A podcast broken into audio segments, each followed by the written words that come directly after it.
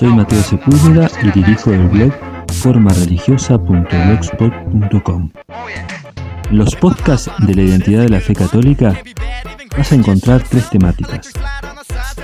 La fe como fruto de la revelación, la persona y la visión católica sobre la dignidad humana y por último, la visión de la Iglesia Católica sobre los aspectos políticos y sociales.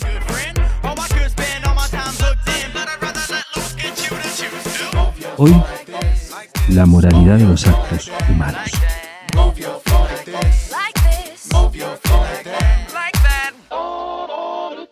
El concepto de persona y la dignidad. Venimos de trabajar el concepto de persona después de una explicación histórica entre la teología y la filosofía. Podemos afirmar que todo ser humano es persona. No es, esto no es algo obvio. De hecho, si pensamos en la discusión acerca del aborto, hay allí un gran, un gran problema entre quienes afirman que desde la concepción se es un ser humano y quienes lo, niegan. ¿eh? Entonces, no es, eh, decía afirmar que todo ser humano es persona, no es algo obvio. Significa que todo ser humano, en otras palabras, es fundamentalmente un ser en relación. Relación que se puede expresar en tres tipos. Una relación personal, digamos, de el mirarse a sí mismo y del mirar a, los demás. Una relación personal, pero que mira hacia el mundo en el que vive. Y una relación que llamamos trascendente, que es su vínculo entre la persona y Dios. Ser, persona para, el cristianismo es una dignidad otorgada por Dios, quien lo creó a su imagen y semejanza. La dignidad es la nota característica de toda persona, es el valor inalienable, insustituible, eh, que no depende del estadio en el que se encuentre la persona. Por el solo hecho de ser un ser humano, en el mismo instante de la concepción, este es un ser digno de la existencia, digno de ser amado, digno de vivir. Hemos entendido perfectamente la dignidad de cada ser personal y de toda la humanidad. Sin embargo, nos encontramos frente a, un dilema. ¿Por qué existen personas que no reflejan en sus actos la dignidad de su ser?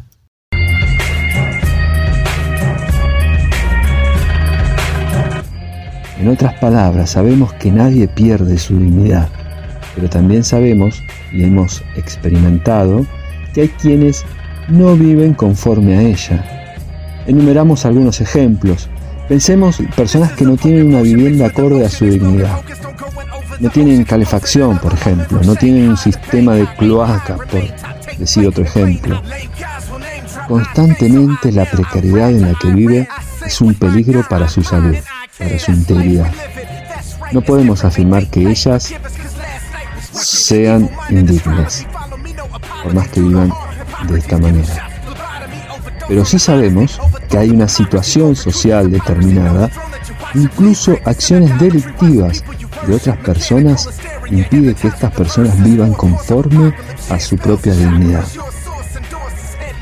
Otro ejemplo que podemos citar podemos pensar en las personas que han cometido un delito, incluso un delito atroz. Pueden pensar en el peor de, los delitos que se les ocurra. Dicho criminal no ha dejado de ser persona, no ha dejado de ser un ser humano, pero su acción no es conforme a esa dignidad. El accionar de un criminal ha opacado o desfigurado la dignidad humana, pero que no la ha perdido pero tampoco ha realizado una acción propia de su ser, de su identidad de ser humano. Los actos humanos y actos morales. Hasta aquí hemos contextualizado los contenidos que venimos trabajando en formación religiosa. Entonces nos preguntamos, ¿qué estamos trabajando ahora? Esto es la moral cristiana. Para introducirnos en este tema, habíamos visto los conceptos de moral y ética, hablamos de las acciones de los seres humanos y los distinguimos entre actos del hombre y actos humanos. Por último, dejamos en claro las fuentes de la moralidad. No nos viene mal un repaso de estos conceptos. Empecemos. Respecto del concepto de persona y su dignidad, extraemos que sus acciones son o no son conformes a su dignidad. Este tipo de acciones se denominan actos humanos. Los actos humanos se distinguen de los actos del hombre. Esto significa que no toda acción es un acto moral de ser juzgada. Los actos que denominamos del hombre son acciones que no tienen distinción de otros seres vivos. Estos, por ejemplo, pueden ser como comer, movilizarse, respirar, dormir, etc. Los actos humanos son aquellos caracterizados por la razón, la libertad, la voluntad. Es decir, son actos pensados, elegidos y queridos. Estas acciones fueron previamente evaluadas para su ejecución. Se pensaron en los pros y contras, se evaluaron las formas de ser llevados adelante, se desearon actuar debido a las retribuciones, los intereses que, se hayan fijado. Se eligió esa acción, se rechazó otra acción, se eligió incluso la forma en la que se llevaba a cabo. Este tipo de acciones, a las que denominamos actos humanos, son propiamente los actos morales.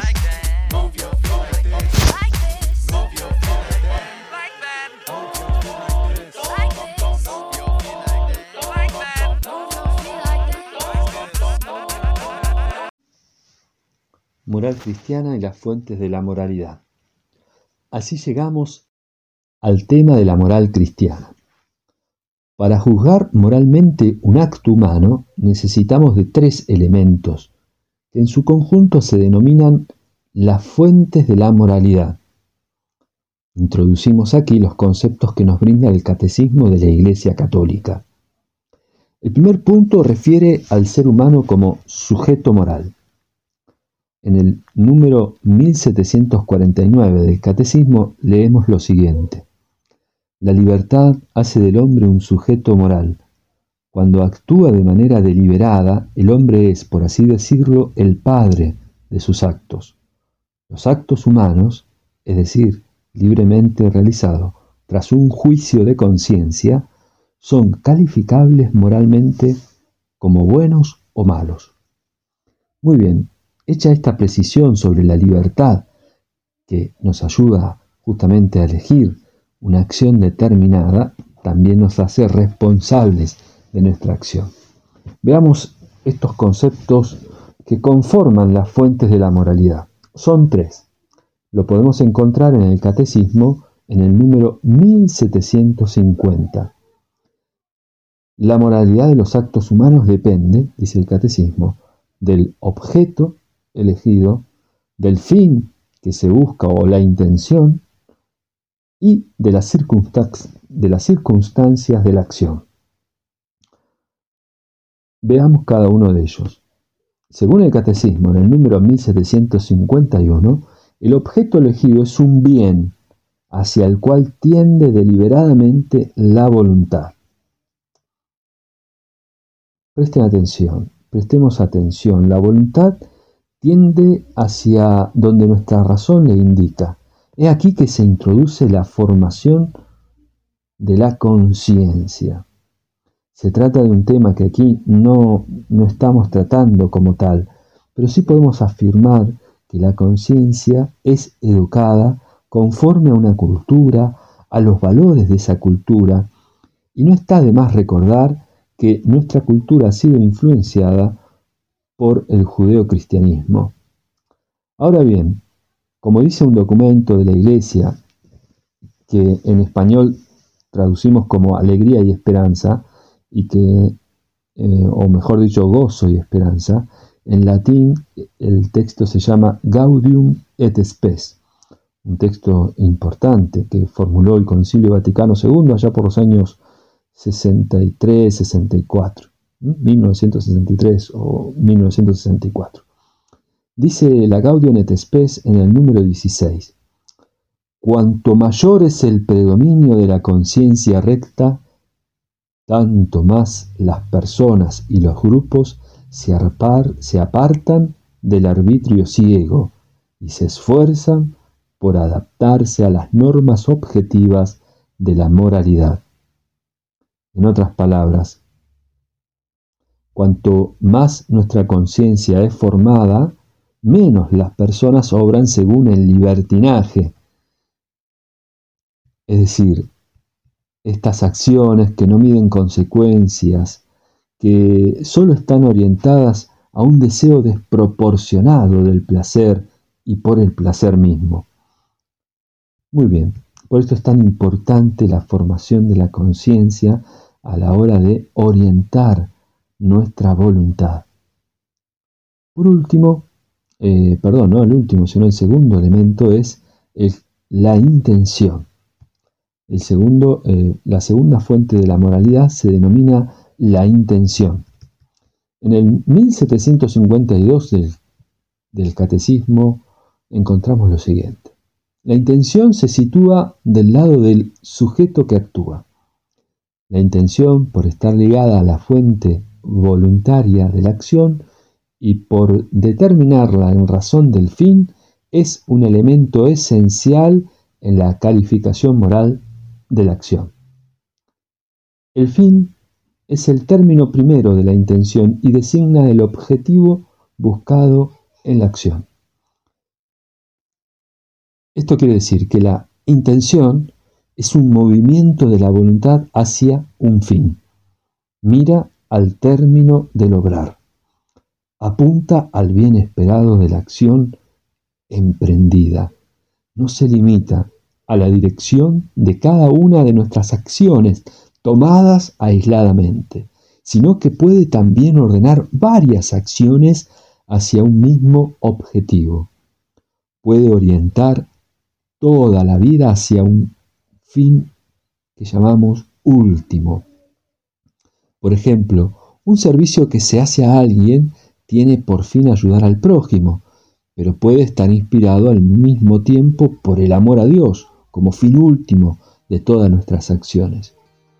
Una misma acción puede, pues, estar inspirada por varias intenciones como hacer un servicio para obtener un favor o para satisfacer la vanidad. Así en el 1753 el catecismo continúa. Una intención buena, por ejemplo ayudar al prójimo, no hace ni bueno ni, ni justo un comportamiento en sí mismo desordenado. Por ejemplo, la mentira. El fin no justifica los medios. Así, no se puede justificar la condena de un inocente como un medio legítimo para salvar al pueblo. Al contrario, una intención mala, sobreañadida, como por ejemplo la vanagloria, convierte en malo un acto que de suyo puede ser bueno, como por ejemplo dar limosna. En este sentido, para graficar lo que dice el catecismo, les cuento un ejemplo. En estos días he visto en las redes sociales algunas imágenes que grafican este aspecto de la teoría. Allí vemos una persona que se toma una selfie mientras entrega una bolsa de alimentos a otra persona que vive en condiciones muy precarias.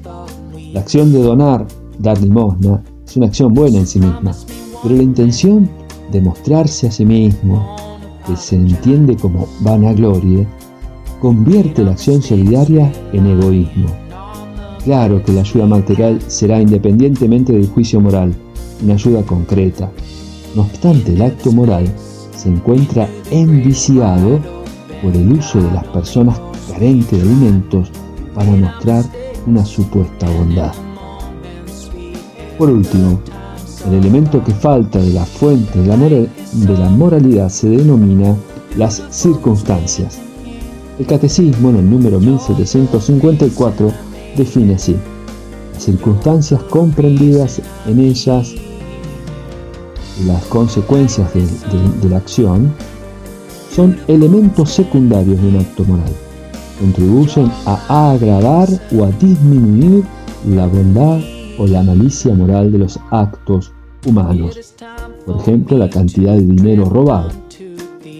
Pueden también atenuar o aumentar la responsabilidad del que obra, como actuar por miedo a la muerte. Circunstancias no pueden de suyo modificar la calidad moral de los actos. No pueden hacer ni buena ni justa una acción que de suyo es mala. Hasta aquí hemos desarrollado el concepto de persona y su dignidad, los actos humanos y los actos morales y por último las fuentes de la moralidad. En este punto nos toca introducir dos nuevos conceptos, vicio y virtud.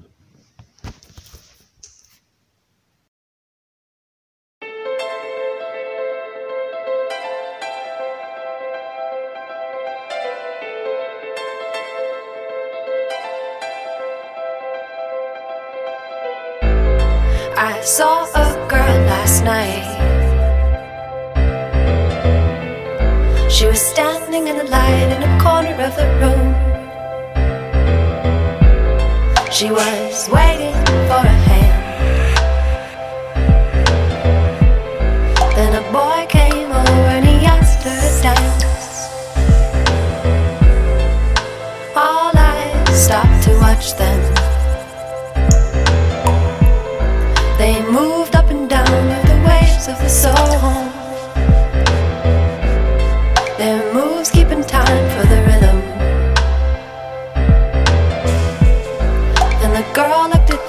She knew what it was. And she smiled as she said to him, Please twirl me one more time and don't stop spinning me.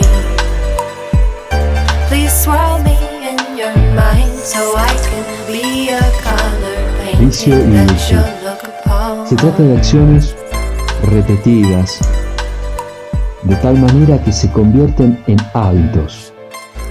En este sentido podemos definir el vicio son actos morales juzgados como moralmente malos.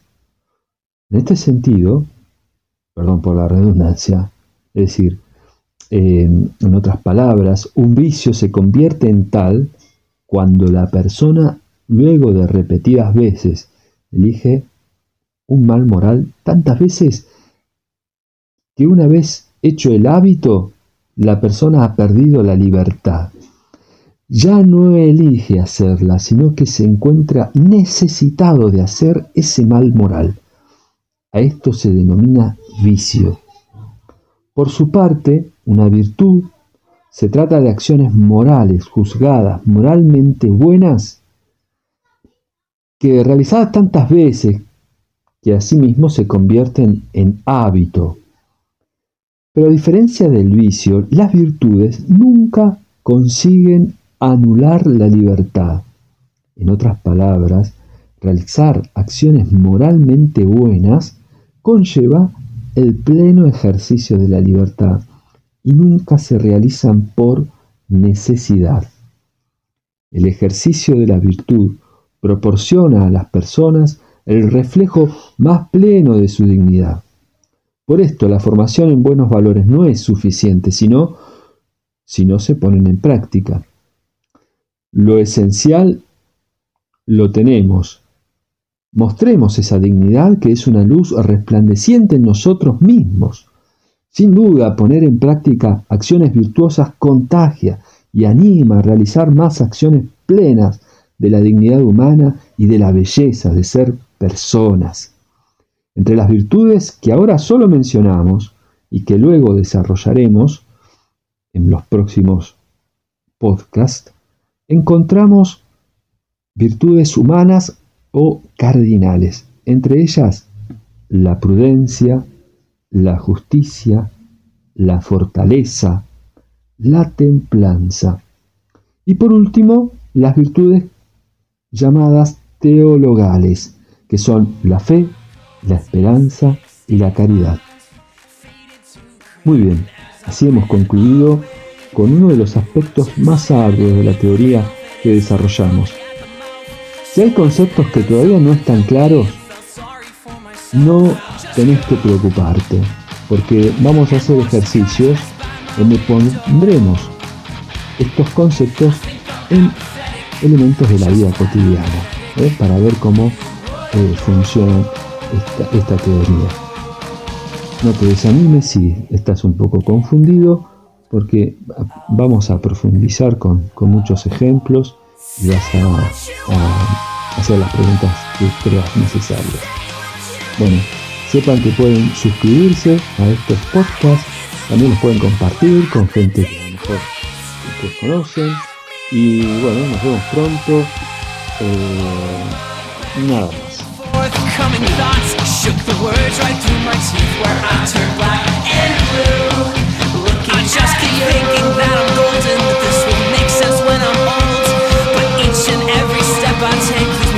from the door.